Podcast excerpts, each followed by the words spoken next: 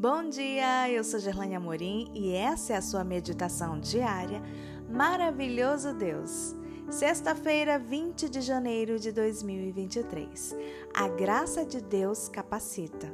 Verso de hoje, Tito 2, 11 e 12. Porque a graça de Deus se manifestou, trazendo salvação a todos. Ela nos educa para que, renegada a impiedade e as paixões mundanas, vivamos neste mundo de forma sensata, justa e piedosa.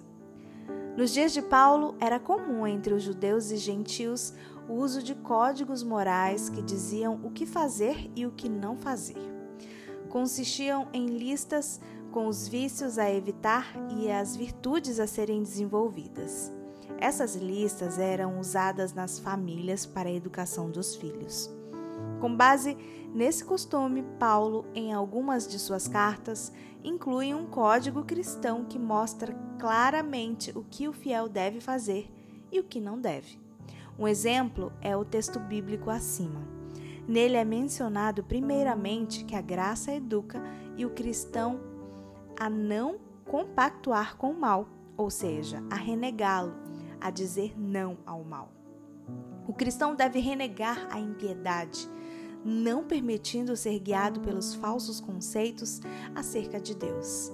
Deve também renegar as paixões ou desejos mundanos.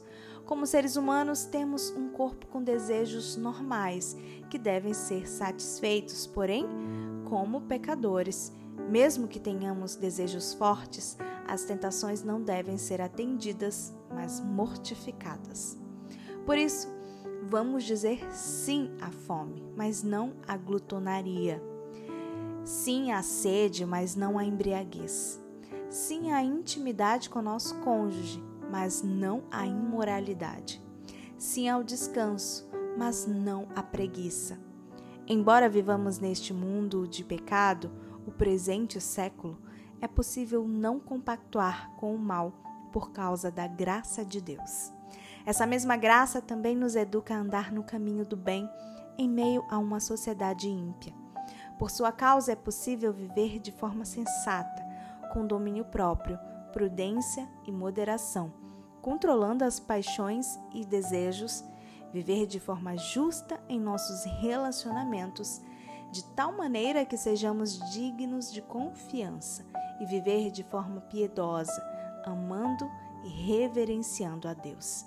Além disso, enquanto as listas dos judeus e dos pagãos apenas mostravam como as pessoas deviam viver, a mensagem do Evangelho oferece a graça divina, que capacita o cristão a obedecer.